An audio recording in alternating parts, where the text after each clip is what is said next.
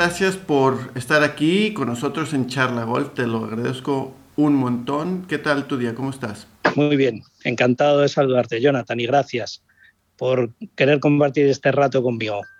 Un buen día de golf, un poco lluvioso, por fin llueve, pero encantado, encantado. Em, mira, una de las razones de que te contacté fue porque vi un video tuyo en YouTube que hablabas de, del columpio con la mano derecha y cuando vi eso dije, tengo que, tengo que charlar con esta persona porque me gustó mucho la simplicidad de cómo comunicas. Eh, me imagino que llevas mucho tiempo practicando tu oficio. Em, dinos un poco, pues, de ti, de, cuánto llevas este, practicando, eh, siendo instructor, golf, eh, jugador competitivo. Pues, por favor, dinos. Pues mira, llevo sí muchos años, casi casi 30 años dando clases de golf.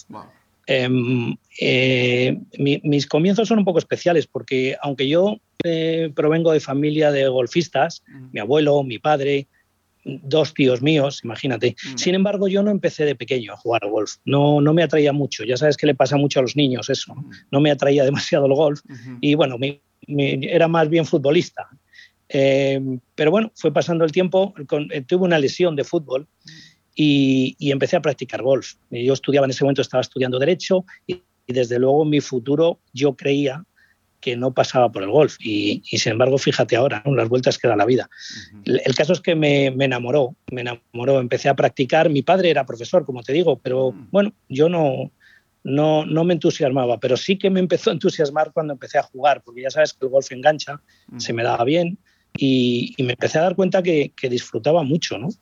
que disfrutaba jugando, le veía a mi padre dar clase y, y, bueno, en un momento tuve que tomar un momento dado eh, pues, pues tendría 19, 20 años quizá, tuve que tomar la decisión, ¿no? De, bueno, y, y, si acabo mi carrera de Derecho, si me dedico al golf, esas decisiones que tenemos que tomar en la vida. Y yo me veía más en un campo de golf, me, gustaba tanto y tomé, tomé la decisión, difícil, ¿eh? Una decisión difícil, pero que hasta el día de hoy, pues mira, estoy encantado, es una profesión que me, que me encanta y, y, y así, de esa manera, de esa manera empecé. Yo, yo eh, no crecí con, una familia golfística, pero de, mm. de, padre e hijo, esa relación, este, eh, pues no la tuve. Em. Sé que obviamente aquí en España la influencia de, de Sebe es enorme para el, para el juego de golf, eh, fue un gran personaje. también la influencia de John Jacobs fue algo em, muy grande para la enseñanza de muchos instructores aquí. Hoy en día pues ya está eh, todo el TPI y, todo eso. Pero quería saber si por acaso. ¿quién fue, quizás fue tu padre, el que te, te dio esa influencia de, de, ser instructor de golf o quizás quisiste jugar competitivo? Em, y, quería saber un poco de cómo fue esa, pues esa etapa de tu vida. Sí, bueno, pues eh, a nivel amateur era, era un buen jugador. Eh, y cuando di el salto al mundo profesional, pues eh, bien jugaba bien, pero menuda diferencia, ¿no? El mm. mundo profesional es, es, duro, hay que entrenar fuerte y tener mucho talento. Y, bueno, pues como tantos, tantos profesionales que, que tienen que decidir si dar clases, si competir, si darse más tiempo, yo, por lo que te contaba antes, tampoco empecé de niño, ¿no? Entonces, hay un momento en el que yo me paso a profesional con, con 25 eh, años, 26, mm. y, y, veo, me, doy cuenta que aparte que es muy difícil competir y llegar, es que yo disfruto mucho viendo a mi padre dar clases, mm. incluso algunas clases que doy yo, pues empiezo a darme cuenta que, que realmente es un mundo que me, que me, que me gusta mucho, ¿no? Que, que, realmente me pregunto muchas veces por qué, cómo ayudar a un alumno, cómo hacer que, que el palo venga más por dentro, en fin. Y, me di cuenta, yo en ese momento me di cuenta, aparte de que me gustaba mucho, que me faltaba, realmente no tenía respuestas a, un montón de preguntas, ¿no? Yo creía que sabía mucho de golf y esto mm, se lo digo a los chicos jóvenes que empiecen a dar clases, todos nos creemos que sabemos mucho de golf hasta que empezamos a dar clase. Y sobre todo cuando damos clase a alguien que no tiene mucho nivel. Y entonces descubrimos que hay muchas cosas que enseñar, pero que no se puede enseñar de cualquier manera que tiene que ser, pues como ese vídeo que me dices que has visto, tiene que ser lo más simple posible, que signifique algo para el alumno. Y es, esa parte a mí me gustaba mucho. Me preguntaba continuamente qué, qué, hacer con este alumno para que le pegue mejor. Y todo eso me fue, me fue metiendo en este mundo de la enseñanza. Por otra parte, lo que te decía, mi padre eh, es un profesor muy bueno. A mí me encantaba verle escucharle, ¿no? Entonces yo, incluso antes de jugar yo, le escuchaba dar clase, como simplificaba mucho, que eso me queda de él sin, duda, ¿no? Simplificar, ir pronto a lo, a lo que de verdad importa. Y esa es la manera, ¿no? Luego, efectivamente, mm, tuve la ocasión de conocer a John Jacobs. Eh, en esos años la Federación Española le traía cada año a hacer unos eh, clinics para profesores, tal. Y efectivamente también me gustó mucho la manera tan simple que enseñaba. ¿no? Jacobs es un, es un personaje muy interesante porque no había monitores de lanzamiento, no había tecnología y él era capaz de describir qué estaba pasando viendo el vuelo de la bola. Y en aquel momento era bastante novedoso y me encantó. Eh, me encantó, me pareció tremendo ver cómo había simplificado tanto y era tanta verdad lo que él decía. Muy, muy interesante. Recuerdo con mucho cariño las, las clases de Jacobs y lo, y lo que aprendí de él, sí. Va, entonces. Bueno, ¿y qué? Y, permíteme, Jonathan, Jonathan, bueno, me, ha aparecido Sebe por ahí.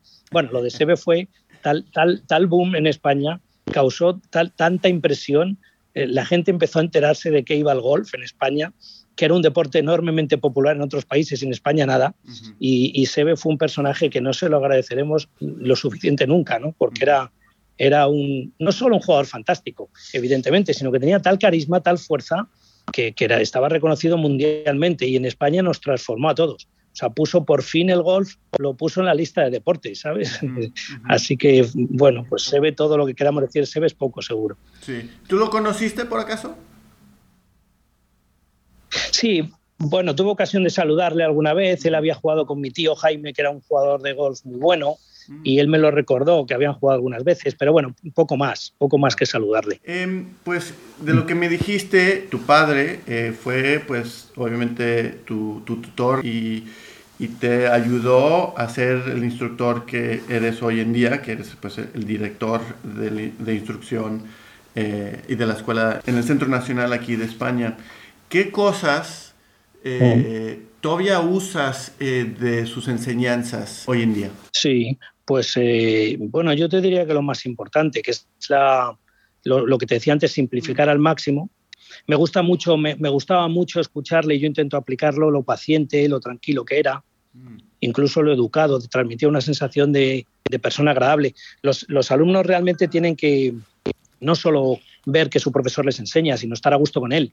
Y eso mi padre lo, lo dominaba, lo hacía muy bien. Yo intento, intento reproducir lo que veía en él y lo que todavía recuerdo. ¿no? Y desde luego simplificar. De verdad que eso es, un, es saber qué es lo que necesita cada alumno, no ir con un guion demasiado técnico, sino ver lo que realmente el alumno necesita, entender el nivel en el que está, que no le podemos contar lo mismo a todos. Y evidentemente, porque un jugador que está iniciándose, tenemos que conseguir que entienda el golf como, sobre todo el swing de golf, como un movimiento fluido, un movimiento agradable, nada tenso, no excesivamente técnico. Yo solo recuerdo a mi padre y lo intento aplicar siempre que Pues eh, tú eres una combinación de pues, la vieja escuela y la nueva escuela, em, que pues se mezcla, hoy en día se mezcla mucha tecnología. Eh, ¿Tú en tu enseñanza eh, usas mucha tecnología, Trackman, este, video, no sé, cosas así? Pues mira, depende del alumno, mm. depende mucho del alumno. No, no es tanto, yo creo que no es tanto la distinción entre vieja escuela y nueva escuela. Okay aunque lo oigo muchísimas veces eso, profesores antiguos, profesores modernos, cómo se enseñaba antes, todas esas expresiones que, intentan establecer una especie de corte entre lo que se hacía y lo que hay que hacer ahora, yo no lo veo tan así. Eh, yo lo que creo es que el ojo, el ojo, usar los ojos, la, visión, lo que podríamos llamar em, el, ojo clínico o, la apreciación, es una habilidad imprescindible para el profesor. Imprescindible. No es una vieja habilidad, es una habilidad, una habilidad que hay que tener hoy en día porque no podemos ver a un, a un alumno y estar pensando que, que, estoy sin mi trackman o, o, Flyscope o, o, la herramienta que se utilice. No se puede vivir permanentemente así, porque el profesor tiene mucho que aportar eh, antes de, de, ver al alumno mm, en, en, un monitor de lanzamiento. ¿no? Sin embargo, las nuevas tecnologías pues, pues son, han, han supuesto un avance enorme, no son más que herramientas para esa habilidad. Y yo diría más bien, más que, más que golf antiguo o moderno, yo diría que hay que saber emplear en cada momento una cosa.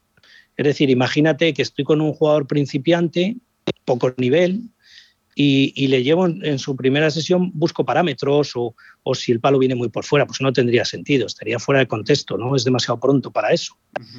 Eh, tiene sentido cuanto más nivel tiene el, alumno, ¿no? Hasta llevarlo al otro extremo. Cuando estás con un jugador, imagínate un, jugador profesional o un chico que, con un handicap muy bajo, que le pega muy bien a la bola, pues esta herramienta, un monitor de lanzamiento que me mide algunos parámetros es fundamental.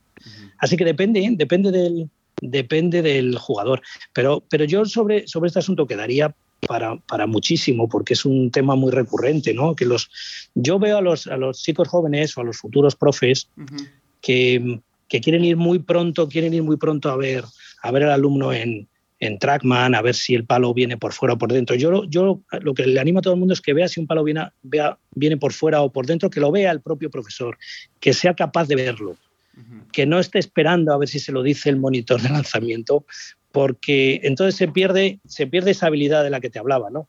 Hay que ver al alumno, hay que entenderle, y no lo da el monitor de lanzamiento, al menos en, lo que te decía, en, estadios primeros del aprendizaje. Así que yo eh, insisto en que vieja escuela y nueva no, habilidades, capacidad de un profesor que es capaz de corregir y aprovechar las herramientas que son una ayuda, vamos, fantástica fantástica. Realmente Trackman, Trackman o monitores de, lanzamiento nos han enseñado cosas muy interesantes. Y yo me divierto mucho, ¿eh? Cuando me divierto mucho cuando estoy viendo en Trackman, pues que el palo ha venido dos por fuera, en fin, estas cosas que trabajamos nosotros, ¿no? Que se ha venido menos dos el clap path, pero más uno el face angle, esa combinación ha creado una bola recta. Es, muy divertido, pero hay que entender que para determinados alumnos es demasiado pronto eh, buscar por ahí. Esa es mi, forma de verlo. Ok, ok. Esto lo acabo de pensar. ¿Qué recetas a tus alumnos cuando te dicen, oye, mm. ¿qué practico? ¿Practico con un trackman? Este, ¿Voy a, al juego corto, juego largo? ¿Qué, es lo que sueles eh, decir? Bueno, de nuevo volvemos al nivel. ¿eh? Hay, que, hay que distinguir muy bien. Una de las claves de, un buen profesor es que sabe ver en qué nivel de, habilidades está el, alumno y, depende mucho de eso. Si el jugador es principiante, es mejor que se centre en sensaciones propias, sensaciones que tienen que ver con un swing fluido, poco tenso, dejar que el palo mm, se balancee, se columpie, sin demasiadas cuestiones técnicas. Eh, y, a medida que, el alumno va subiendo de nivel, pues sí que, sí que interesa verle, hombre, no cada vez, pero sí debería al menos una vez al mes, bueno, pues ver cómo está, si por ejemplo estamos trabajando un, ángulo de ataque un poco más descendente, porque tiene un buen nivel de golf, pues es muy interesante cada, cada quizá tres, cuatro semanas ver cómo va, las correcciones y los cambios que estamos haciendo. Es muy interesante, pero yo te diré una cosa sobre eso. ¿eh? Los chicos con handicaps bajos, están muy obsesionados con ver sus parámetros de Trackman, porque los profesores les han metido en la cabeza de tal manera el tema que es que no son capaces de pegar bolas sin estar mirando un monitor a ver si esa ha llegado más por dentro o más por fuera. Yo creo que hay que encontrar la medida. Y vale más, desde luego insisto en que en, que, en, que en jugadores de niveles medios, tal, vale más desarrollar las habilidades y trabajar las sensaciones que, que, ver exactamente si el palo llegó por aquí o por allá, porque por, resumir, has visto que este tema me encanta, ¿no? Todo, yo disfruto mucho con todo esto, pero es que fíjate, es muy interesante porque muy curioso ver cómo un jugador con muy poco nivel me está diciendo, mira, es que estuve en tal sitio y me hicieron un, análisis de mi swing y me salía que la cadera llegaba rotada a dos grados menos que la media. Y claro, te lo está diciendo alguien que cuando que cuando hace 90 golpes es que ha tenido un buen día, entonces es que no, chirría mucho, o sea, chirría muchísimo que ese jugador esté pensando si la cadera está a dos grados desgirada de más. Eh, ¿Sabes? No está para ese, para ese, no, no, no, está en ese nivel. No está en ese nivel. Y, y, lo que ha ocurrido ahí es que un profesor que tiene un buen conocimiento técnico, quizá, quizá le ha metido en ese mundo de los parámetros cuando no tocaba, porque no estaba preparado, ¿no? Y esto lo veo mucho, lo veo mucho. Y curiosamente, cuando a ese alumno le hablas de algo menos técnico quizá, o que él piensa que es algo menos técnico, resulta que se va encantado de la clase porque dice, mira, esto no me lo hicieron ver y me ha gustado mucho. Claro, sí, eso pasa. Mm. Entonces hay veces que hay que, como tú dijiste anteriormente, simplificar y hay veces que esa simplificación quizás es muy técnica, pero tú la has explicado de alguna forma que, que el alumno lo puede sentir y lo puede hacer eso es, eso es, exactamente. Exactamente eso. No es, no es una renuncia a la técnica, ni muchísimo menos. Al final el golf es técnica. Eh, no, es llegar a la técnica a través de una expresión que hay que, que yo la utilizo con frecuencia y que hay que ponerla en práctica, que es lo que llamamos las instrucciones asumibles. Es decir, yo le tengo que decir algo al alumno, darle una instrucción y algún tip, algo, algún ejercicio para que entrene algo que puede entrenar de verdad. Decirle a un alumno que tiene que llegar con las caderas giradas 45 grados, pero que los hombros 23, es una instrucción inasumible. Eso no puede entrenarlo. Sin embargo, si yo le pido al alumno que haga un buen finish, por ejemplo, pues estoy trabajando el desgiro con él, simplemente pidiéndole que acabe mejor. Es un arte enseñar, ¿eh? Eh, es un arte enseñar. No, es, difícil jugar bien al golf, pero es que enseñar es difícil también y que el alumno se vaya contento de una clase y que sienta que ha mejorado, no es, no es tarea fácil y hay que entrenarlo, entrenarlo bien. Entrenar, eh, eh, ser un buen profesor es saber decirle al alumno cosas que realmente le resulten útiles, de verdad le ayuden. Y en fin, eh, bueno, pues eso, eso hay que trabajarlo. Sí, sí, por supuesto. Entonces, aparte de tu padre, quizás John Jacobs, ¿Quién, eh, como, como instructor, a quién este, sigues, admiras? Sí, bueno, a ver, ha habido muchos, claro, ha, habido, ha habido muchos. He tenido ocasión de conocer a algunos pocos, pero, pero a través de, en su día libros, después vídeos, etcétera, pues, pues eh, el, interés por, por hacerlo lo mejor posible y seguir aprendiendo, pues me ha hecho leer muchas cosas, ver muchos vídeos, ¿no? Hombre, en, a mí, a mí hay un, hay un profesor no tan conocido en España, que es Jim Flick. Jim Flick fue, fue profesor de, eh, de, eh, de, Jack Nicklaus, así que no era precisamente cualquiera, era un, señor importante. Y él, a mí me, me, encantaba por justo por lo que estamos hablando, es un, es un profesor que hablaba mucho de, de, de convertir al palo en el protagonista. Mm. Eh, él hablaba mucho de sentir, ser capaces de sentir lo que el palo transmite a mí me parece una, forma fantástica de iniciarse en golf. Y a partir de ahí, pues fíjate, casi, casi te diría, en el otro extremo en su origen es Ledbetter, mm. hablando de los músculos grandes, músculos que generan potencia, el swing atlético, fantástico. Me encantó aquel, aquel libro que leí en su momento, que estuvo muy de moda, y, y, Ledbetter ha sido una referencia siempre. Pero fíjate, utilizando estas dos referencias, te diré que mientras Jim Flick era fantástico para principiantes, Ledbetter era fantástico para jugadores más iniciados con más nivel. Mm. Así que habría que coger lo bueno de los dos. Y bueno, pues eh, Jim McLean. Jim McLean es una referencia. Eh, le he seguido mucho, le, he visto algunos, eh, algunos clinics y algunas charlas y es un, personaje. Todos ellos, todos estos, todos estos profesores son muy, muy buenos cuando los conoces porque tienen, les encanta su profesión, disfrutan, se les ve y son muy buenos comunicadores. Que esa es otra de las cuestiones que, cuestiones que los profesores o futuros profesores tienen que valorar. Tienen que ser muy buenos comunicadores. Se tienen que hacer entender muy bien y medir muy bien las palabras y tener diferentes palabras para decir lo mismo, ser muy buenos comunicadores. Los gurús de golf, estos que estamos hablando, Led Peter o, Jim McLean o, este tipo de... realmente transmiten maravillosamente bien y en directo mm, son como encantadores de personas, son maravillosos. Sí, sí, sí. Yo, vi, yo he visto una charla de, Jim McLean cuando estaba en California y, y sí, tienen un carisma y, y, como lo mencionamos, simplifican mucho las cosas. Obviamente la charla fue un poco más técnica, pero, pero hasta cuando estaban presentando eh, tenían una forma de comunicar muy especial. Em, sí. Bueno, algo, eh, tú eres director. Eh, ¿Me puedes decir un poco de las cosas del día a día siendo un director del Centro Nacional? Sí, bueno, tenemos una escuela muy grande con 2.600 alumnos. De esos 2.600, 500, un poco más de 500 son niños. Entonces manejamos un volumen muy grande. Tenemos 18 profesores. Entonces el día a día es complicado porque es el, manejo de un, de un, volumen grande. Eh, y, hay una doble vertiente que es a la que me dedico. La parte de, la gestión, pues digamos que es, es, más bien empresa, es decir, pues ya sabes, pues eh, eh, cómo, cuando, se hacen los pagos, em, si van en grupos, si no van en grupos, si, renuevan, si no renuevan, toda esa parte más empresarial, por decirlo así, a mí es la que menos me divierte, no hace falta decirlo, pero es, eh, pero, pero es muy, evidentemente es muy importante, porque al fin y al cabo esto es una industria y entonces eh, hay, que conseguir que los números cuadren y que, en fin, que los gastos eh, correspondan, que tengan sentido, en fin, el mundo de la empresa. Pero la otra parte, que es la parte que más me gusta, lógicamente, es la de formación. ¿no? Nosotros tenemos que formar a profesores y, muy importante, tenemos que unificar criterios. Tenemos que saber muy bien lo que contamos y cómo lo contamos. Y que no haya disparidad de criterios, imagínate. Sería tremendo, ¿no? Que un profesor explicase una cosa y otro profesor lo explicase diferente o le gustase otro modelo de swing.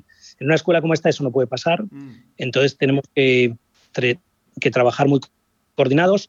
Yo tengo que ver cómo trabajan, tengo que ver eh, si me gusta la relación con los alumnos, si están explicando bien un ejercicio nuestro de referencia, eh, eh, hablar con los alumnos mucho de, que, que, en fin, qué sensaciones transmite el profesor, si el programa del curso le gusta, el programa del curso es importante, ¿no? porque son cursos, este tipo de escuelas funciona con grupos, sobre todo, mm. grupos de cuatro, adultos, cuatro señores, eh, cuatro señores o señoras, lógicamente, o niños o niñas, em, pero, pero eh, no, no por ser cuatro nos conformamos con que sea una clase, bueno, es una clase colectiva, no, no, tenemos que conseguir, y ahí tenemos otro reto, que los cuatro estén contentos, estén bien atendidos y aprendan.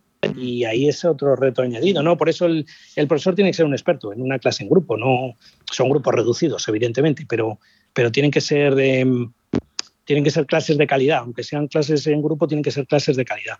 Y todo eso es el, día a día. Yo disfruto mucho hablando con mis profes, pues para explicarles un nuevo ejercicio y decirles que este va a ser un ejercicio que vamos a aplicar todos porque me ha encantado y, tal. Y entonces cuando les veo arriba dando sus clases, pues veo a uno de los profes explicando el ejercicio y me encanta, ¿no? Porque además luego le puedo decir, oye, me ha encantado cómo lo has explicado, tal. Y ese es el, es el día a día. Yo me lo paso muy bien, pero no paro, la verdad. Qué, guay, qué, bien, qué bien. Se ve que, disfrutas. Luis, ¿cómo llegaste al Centro Nacional? Porque obviamente, como mencionaste, em, llevas un buen rato en, esta industria, em, dando, dando mm. clases de golf. Eh, ¿Cómo fue que llegaste al Centro Nacional?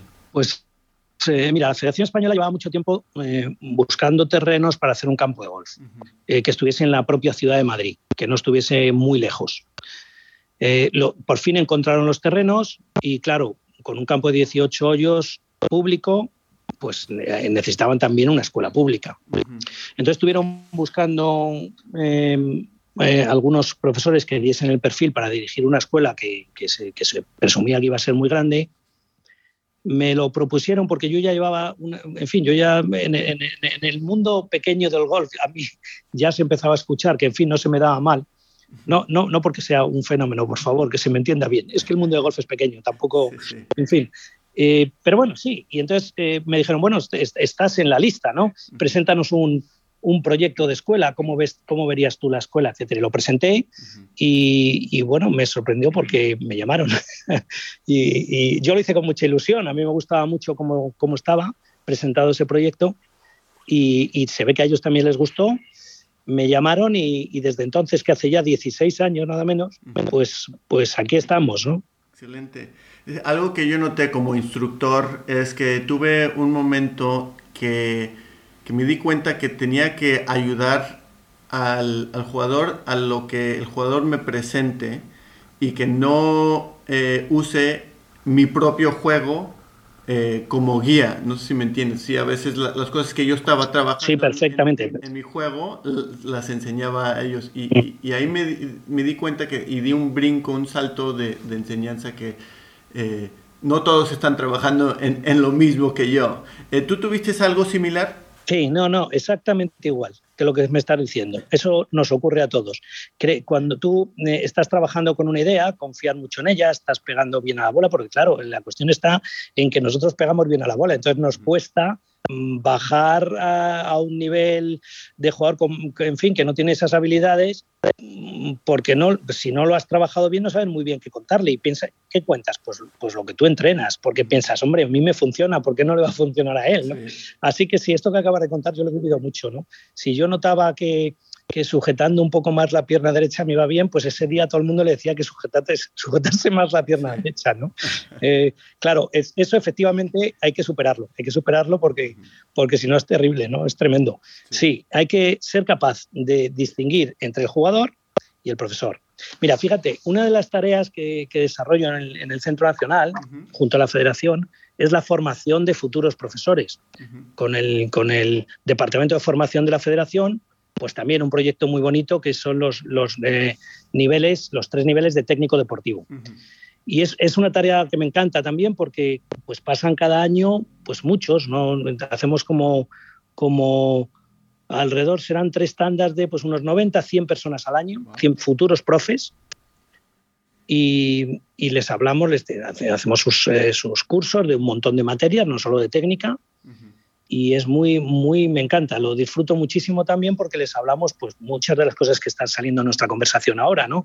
De cómo conseguir que el profesor no sea un, un jugador que, que, cuenta lo que a él le va bien, sino que realmente sea formado, ¿no? Que tiene un plan, que sabe cómo, cómo contarle el grip a un principiante. ¿Qué, qué primer, porque tú fíjate qué pregunta más fácil nos hacen muchas veces o quizá tan difícil. Si yo tengo, me dicen ellos, bien, yo juego bien al golf, pero cuando venga alguien que, no, que jamás ha jugado, que empieza de cero, ¿qué le cuento? Claro, ese, esa especie de vacío que se crea de, pero ¿cómo, ¿cómo, empiezo con esta persona que no ha jugado nunca? ¿no? Pues esas respuestas tienen que estar contestadas, es decir, tienen que tener un plan tienen que saber exactamente cómo contarle un grip a un principiante o cómo el stand.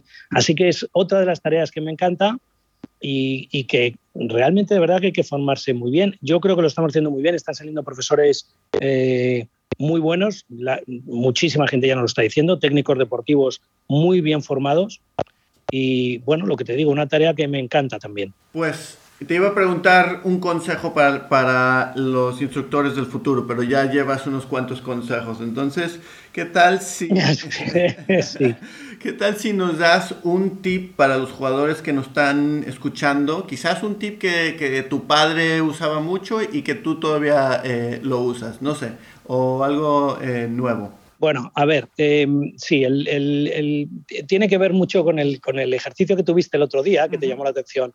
Vamos a ver, los jugadores que, tienen, que están empezando o que tienen niveles intermedios, el jugador de bogey, eh, este tipo de jugador tiene que entender que el palo es el protagonista. Y atención, porque esto le sorprenderá a más de uno que lo ve de otra manera. No es el cuerpo el que pega la bola. Es, parece una obviedad, pero es que, que se explica de tal manera se explica de tal forma que el alumno intenta que sus piernas sean muy fuertes y, que haya mucha tracción con el suelo. No, vamos a ver. Yo al, alumno que está, eso lo que te digo, empezando niveles medios, tiene que entender que los brazos son los que mueven al palo y que no hay que hacer tanta fuerza. Hay que sentir más la idea de un columpio, no tanto la de presionar de un pie al otro y dar una especie de salto hacia el pie izquierdo. Em, esos son estadios mucho más avanzados y no es. Así que yo me quedaría con que intenten sentir el swing como un movimiento fluido, relajado, agradable. Ese es el primer consejo que yo daría y a partir de ahí, por supuesto, trabajar toda la técnica que haga falta. Pero si ellos perciben el swing como una cosa muy complicada, muy técnica, con mucha contracción, malo. Necesitan al profe que le haga sentir un swing más fluido. Sin embargo, a los jugadores de más nivel, al jugador de más nivel yo le pediría ahí sí que empiece a sentir cómo el cuerpo interactúa, como efectivamente la transición de una pierna a la otra, los cambios de peso, son estadios más avanzados que sí que tienen que ver con la conexión y con los músculos grandes, pero, pero eh, que, tampoco, que tampoco sientan el swing muy violento porque como ellos son muy buenos, pues entonces hay que hacerlo. No, no, eh, es verdad que el cuerpo interactúa y que hay que hacerlo bien. Y por último, una cosa, mira, y te diré algo que aprendí de mi padre.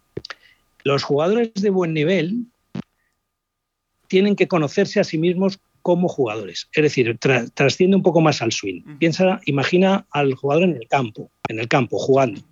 Entonces, tanto el profesor como el propio jugador tiene que conocer cosas en el campo. Es decir, por ejemplo, ¿qué me pasa cuando el problema, en cuando tengo un drive en la mano y el problema está en la derecha? Por ejemplo, hay un out a la derecha. Entonces, él tiene que saber que cuando tenga esa situación, le va muy bien jugar un draw con la madera 3, por ponerte un ejemplo.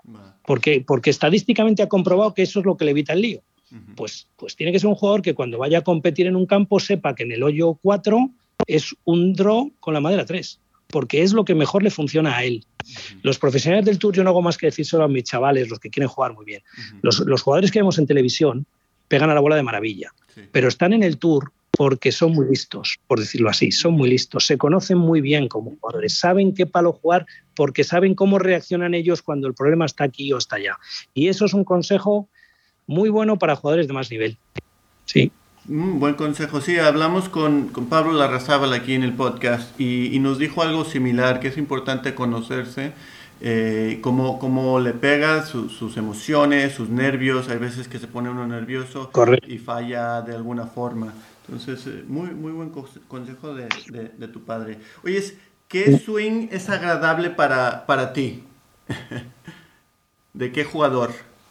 ¿En qué, de, qué jugador? Hombre, a ver, yo me voy a los clásicos, no puedo evitarlo, ir a jugadores que, que, sus, eh, que su swing no sea muy, muy violento, que sea, pues, eh, no sé, ahora, bueno, ahora, ahora hay ah, se ha puesto muy de moda los, los swings realmente casi violentos. Eh, a, mí, no, no, no, me gustan demasiado esos, esos swings. No sé, yo tengo la imagen de Fred Couples, uh. swings mucho más elásticos, más, más, más, eh, más calmados. Yo veo Ostweisen, este tipo de jugador que, que, hace un swing muy, muy fluido. Me, me quedo más con eso que con los swings. Eh, a, ver, a mí me resulta espectacular ver a, a, un jugador que tira la bola eh, lejísimos, con, que está súper fuerte, que no se sabe muy bien si es golfista o, boxeador. Me encanta verlo, ¿eh? no, no, es que no me guste, me encanta, es, es, genial. Pero no es el modelo que a mí me. Eh, no es el que más me transmite. ¿Sabes? o sea, yo veo de Chambó pegar 340 metros con el drive y es súper divertido verlo, ¿eh? Y me encanta verlo y me encanta que haya jugadores así.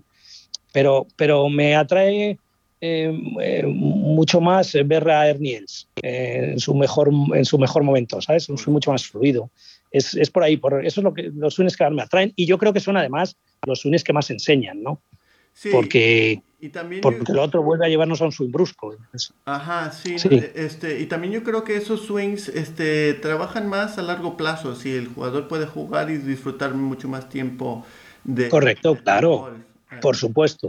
Eh, pues algo gracioso, yo nombré a mi primer hijo eh, Samuel porque de mis swings favoritos es de Sam Sneed, Sammy Sneed. Eh, sí, claro, claro, claro. rítmico. Entonces yo, ah, yo creo que tú y yo vemos el swing de una forma muy similar. Hombre. sí, sí, sí, desde luego, desde luego que sí. Muy, sí. muy bien, Jaime. Bueno, llegamos a, la etapa de, que yo le llamo los segundos nueve, que son preguntas rápidas. Ya si tú quieres expander, pues este, puedes. Entonces, empezamos. Mm, vale, muy bien. ¿Cuál ha sido tu palo favorito que has tenido y por qué? Mm, mi palo favorito. Sí. Bueno, yo cuando jugaba sí. Sí, yo a mí me ha gustado mucho el juego corto siempre. Mm. Entonces, eh, eh, antes eh, se jugaba, muchos jugadores llevábamos un 56 como palo más abierto de la bolsa, ni 58, ni 60, nada, un 56. Y con ese palo hacíamos todo, que las manos más adelantadas para que sea chip, las manos menos adelantadas para que sea pitch, la cara del palo muy abierta para hacer un flop, es decir, lo hacíamos todo con el 56. y, a mí me, encantaba ese palo, se me daba muy bien y cuando, cuando veo a los chicos ahora que dudan entre cuatro hueches, mm. no sé cuál de los cuatro jugar, me, recuerda aquella época de mi 56 y, y, me sigue haciendo gracia. Tengo mucho, mucho recuerdos muy agradables con mi 56, sí. Ese es mi palo, sí. Vale, muy bien. El peor y el mejor tiro que has hecho, o quizás que has visto, eh, de, los dos, mejor y, y peor. Uf, el bueno, el, peor no lo sé, es que, es que yo he hecho muy malos golpes, claro. y, que haya visto, pues he visto a, jugadores fantásticos haciendo socket, o sea que, que no, no, no, me atrevería, a decirte uno, ¿no? Porque además que me vienen algunos a la cabeza, pues un Masters por ahí. Recuerdo un jugador que tiraba bolas a las seguidas, que no quiero ni mencionar joven, porque me da, pero en fin, aquello fue un, aquello fue un drama, ¿no? Eh, y no, bueno, hay tantos malos golpes y el mejor, pues, eh, pues eh, sí, a ver, el mejor es, seguro es, el golpe con el que me pasaba a jugador profesional, ¿no? Tenía que, meter un pad de un metro con caída a la derecha y, si lo metía me hacía la, la, vuelta me faltaba para pasarme a profesional. Si lo fallaba, aquello era un drama porque casi tienen que esperar un año para hacer otras tres vueltas más. y, me, bueno, todavía me tiemblan las, las piernas cuando lo recuerdo. Fíjate que lo nervioso que estaría que lo tiré y nada más tirarlo, y era un pat de un metro, ¿eh? nada más tirarlo, me dio tiempo a decir, lo fallé. Y resulta que maravillosa entró. No sé cómo entró aquella bola. Pero sí, sí, ese es el mejor golpe de mi vida, seguro. Qué maravilla ver entrar aquella bola, sí. Enhorabuena, enhorabuena. Gracias. Eh, ¿Tu foursome ideal ¿Y qué campo jugaría? Si puede ser una persona de la historia o eh, que todavía vive o que ya falleció. No, no hay criterio. Uf, uf, uf, uf, qué difícil me lo pones eso. No sé. Ya, pues probablemente diría Jack Nicklaus seguramente, porque es otro de los jugadores que me, que me ha gustado tanto y eh, sería capaz de, de, jugar un Forza con él y estropearle la vuelta al pobre. sí, yo creo, yo creo que el Forza ideal sería con él. Vale. Pero, pero bueno, si me permites ponerme un poco así sentimental, yo te diría que jugaría con mi hijo Jaime, que es profesional. Y, el, y en el otro y, y, el, y, el, y el otro Forson de la misma partida, mi tío Jaime y mi padre. Esa, esa partida, eh, esa partida imposible, eh, me encantaría disfrutarla, ¿no? Porque decirte un gran jugador, yo creo que si te digo un jugador muy bueno, diría Niklaus, seguro. Mm. Fíjate jugar un Forzo con Niklaus. Pero, pero esa parte sentimental de, en fin, sentir a los míos juntos, me encantaría. Entiendo totalmente. Teniendo en cuenta que somos todos profes. Tener en cuenta que todos jugadores profesionales. Mi tío Jaime fue un jugador profesional muy bueno. Estuvo, años en el circuito. En fin, sería, sería un, partido maravilloso. Sí, sí, me imagino. Me imagino. Eh, ¿Qué campo es tu favorito? Campo favorito. Bueno, mm, bueno, yo me tengo que ir al cercano otra vez, no puedo evitarlo, soy así, me voy a la herrería, es mi campo. Ah. Eh, podría decirte otros, claro, que los habrá mucho mejores, pero tengo que decir la herrería, porque es el campo donde me he formado, donde pasé esos ratos que te contaba con mi padre, y es una maravilla de campo. Eh. Es un campo que no deja indiferente a nadie, ¿eh? si juegas en la herrería, todo el mundo sale sorprendido, ¿no? El monasterio del Escorial, tanta historia, árboles centenarios. Realmente la herrería es un campo precioso y he vivido tan buenas cosas allí que ese es mi campo favorito, no puede ser otro. A ver si algún día tengo la oportunidad de jugarlo. ¿Y qué campo te gustaría jugar? Ah, es muy bonito. Augusta Nacional, seguro, ese, ese no lo dudo. lo, conozco como si lo hubiese jugado de tanto verlo en televisión ah. y de tantas cosas que me han contado, pero, pero no lo he jugado y, sí, sí, seguro, estoy seguro que sí, me encantaría jugarlo. Disfrutaría mucho, aunque ahora lo han hecho tan largo, mm. con que creo que saldría un poco más adelante, pero, pero lo disfrutaría mucho, seguro. Por supuesto. Eh, ¿Cuál es tu swing thought, pensamiento durante el swing? Pues mira, mi, mi, mi sensación siempre ha sido, eh, hace un buen finish, acaba bien. Yo he jugado draw, siempre he jugado draw y yo visualizaba una bola al draw acabando bien, porque claro, el, problema de jugar al draw es que como no te muevas bien, lo conviertes en un hook. Entonces, eh, mi, idea, mi idea era dibujar el draw, pero con un buen finish. Y ese era un pensamiento que me gustaba mucho. a muchos de mis alumnos eh, con, un buen nivel de golf, le digo, piensa en acabar y solo pensando en acabar te vas a mover mejor a través de la bola. Y eso lo he hecho muchísimas veces. Esa idea de acaba bien el swing, un buen pensamiento. Buen pensamiento, totalmente. Y eso lo del draw entiendo totalmente. Este litro vino decía que un, un draw no escucha y, un fade este, lo puedes dominar o algo, algo por el estilo, ¿no? Eh, sí, bueno, mira, yo, mira, sí, sí, decía eso, es cierto, y es verdad. Pero yo, yo sobre el draw Freud tengo, tengo, bueno, yo creo que ha influido mucho el material. Mm. Yo he jugado draw, mm, digamos que de unos 100 metros, 120 para abajo era fade, aposta, pues provocado un fade. Y, y, yo creo que si volviera a jugar ahora y con el material que hay ahora, las caras más, los, los, grados menos, menos love, eh, varillas muy, muy nerviosas, eh, yo jugaría, creo que jugaría más, muchos más golpes con Fate. Yo ahora a los chicos les veo que controlan mucho más el Fate, pero tiene mucho que ver con el material. ¿eh? Eh, antes era impensable. Casi nadie jugaba al Fate. Ahora el Fate es muy recomendable con los palos que hay ahora. Sí, con la distancia y sí, entendible. sí, sí, efectivamente. bueno, tu héroe de golf pasado y de golf presente. Uf, pero qué difícil, ¿eh? Me lo pones. Eh, mi héroe. A ver, Eh, bueno, yo es que no puedo ser muy original, pero es que tiene que aparecer Sebe. Es que no, no, si me dices héroe, tengo que decir Severiano en Ballesteros es un, es un, fenómeno, pero no, no, no por el hecho de que fuese español y los españoles, no, no, no. Severiano llenaba los campos. Eh, la gente de su generación le sigue recordando, jugadores con un prestigio increíble siguen hablando de él, que, que, que, pinchaba la bola en el tee de salida y tenía algo especial. Sebe hay que ponerle el, primero, por lo menos yo lo veo así.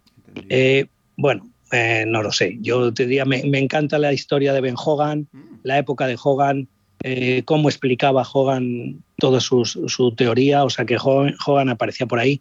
Y por supuesto, Tiger Woods. No, no, no, yo creo que no somos conscientes del monstruo que es Tiger Woods, con sus, no recuerdo ahora, pero 80 o cerca de 80, no sé, alrededor de 80 torneos ganados, 15, 15 majors, no lo sé, es, eh, Tiger es una cosa eh, histórica, ¿no? Así que esos nombres por ahí, por ahí va la cosa. Entendible, totalmente. Algo curioso, y quizás tú me puedes informar algo que acabo de pensar.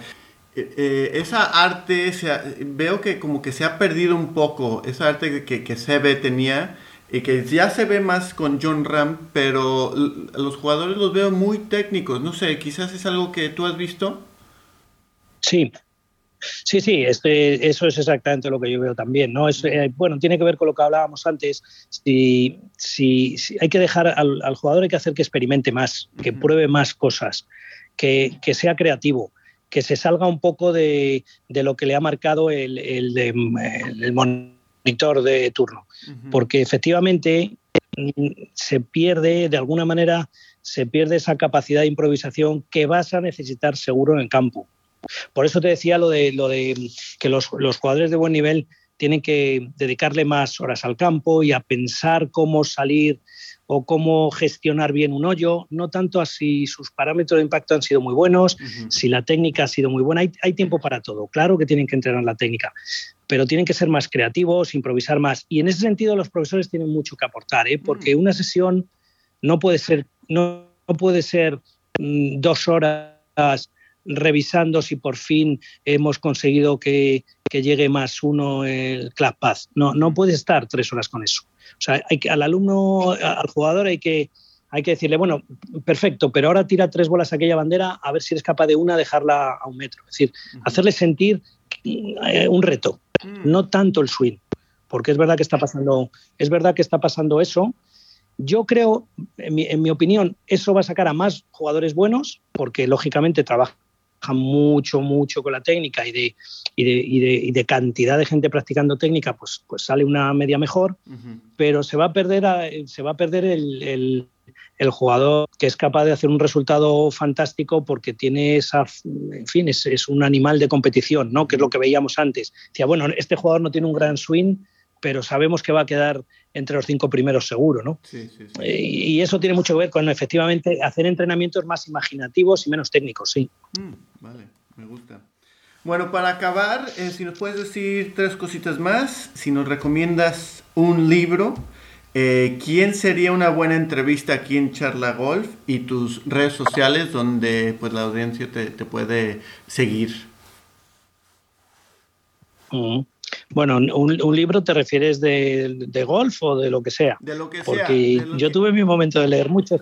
Bueno, entonces tengo, mucho, tengo muchos, pues yo, yo ahora, ahora, no tengo demasiado tiempo, pero yo, yo, leía mucho, ¿no? Autores latinoamericanos, en fin, yo he leído muchos y no sé, podría decirte muchísimos, claro, pero no sé. Eh, de García Márquez, por ejemplo, por, por ser un, un, autor tan bueno, pues El amor en los tiempos del cólera me encantó, un libro fantástico. Entre, entre entrenamiento y entrenamiento, una buena lectura. O La sombra del viento me viene ahora a la cabeza de, de Ruiz Zafón. Pero, pero te diré de golf, porque no, aparte de, cada uno tiene sus gustos, pero en golf, en, en, golf, por favor, no se puede ser un instructor de golf sin haber leído el libro de Hogan, Five Lessons, que es los fundamentos del swing moderno. Vamos a ver, ese libro hay que leerlo porque es que es de los finales de finales de los 50, si no recuerdo mal, y ahí ya habla de cómo trabajar con los músculos grandes, de cómo trabajar la conexión. Eh, es un libro muy, muy interesante que hay que leer. Y de Ledbetter te decía antes que Ledbetter es una referencia y cuando hizo yo ahora no recuerdo muy bien, creo que se llama el swing de golf, sin más. Eh, creo que se llama así, swing de golf o el, swing, sí, creo que se llama así. Y es de Ledbetter y, y, ahí asienta también muy bien bases de un swing atlético y lo explica muy bien. Muy bien, es un, es un libro de golf realmente, realmente muy bueno. Mm. sí, sí. Y me, preguntabas algo más. Me preguntabas eh, este, ah, una entrevista, me has dicho. ¿A quién recomiendas? Quizás eh, una, un buen invitado o invitada eh, que, tú pienses que sería una buena... Bueno, ah, bueno, bueno, qué difícil, ¿eh? Me preguntas algunas cosas un poco complicadas. Eh, no estoy muy seguro. Hombre, yo, yo entrevistaría, si estuviese en tu lugar, me encantaría entrevistar a un chico o una chica que acaben de entrar en el circuito, en el circuito europeo. Eh, ojo, tiene que ser una emoción, estará encantado. Entonces, si consigues coger a alguien que acabe de subir al, al circuito, vamos, estará, estará emocionado, ¿no? porque, porque aparte que te figúrate las cosas que puede contarte de cómo pasó las previas o cómo lo pasó de mal el, mm. el último hoyo, eh, pues la, ilusión de lo que tiene por delante. Ese es un, un momento con el que sueñan todos los, los, los, jugadores ¿no? profesionales. Entonces yo buscaría a alguien, a alguien así, ¿no? Eh, Sí, yo creo que no me atrevo a decir tu nombre, pero alguien, alguien que esté a punto de entrar o que acabe de entrar, el que lo ha conseguido vas a disfrutar muchísimo con él, porque va a estar emocionado. Vale, entiendo totalmente, entiendo totalmente. Tus redes sociales donde pues la audiencia te pueda seguir y, aprender más de ti. No, ahora, ahora, mira, ahora, ahora mismo eh, nos, eh, bueno, simplemente con el, canal Somos Golf de la Federación, ahí, ahí va a haber algunos vídeos y algunas, algunas eh, algunos consejos míos, sin más, simplemente esos. Súper, excelente, excelente. Bueno, Jaime, te lo agradezco un montón por tu tiempo, por esta, estas perlas de sabiduría que nos has dado. Em, y espero en un, en un futuro conocerte eh, pues en vivo, en, Madrid. Quizás me, me encantaría eh, seguirte, aprender de ti y, y, si me puedes dar una clase yo también te lo, te lo agradecería un montón. Claro, pues nada, yo he disfrutado mucho todo lo hablar, bueno, te agradezco mucho que hayas considerado que tengo algo interesante que contar. Yo me lo he pasado muy bien, hablar de golf me divierte mucho. Me has hecho algunas preguntas un poco difíciles, pero, pero he disfrutado mucho y, y nada, encantado de saludarte y, y, nos conoceremos pronto, cuando tú quieras, en el Centro Nacional. Vale, muchísimas gracias Jaime, te lo agradezco un montón. Gracias a ti.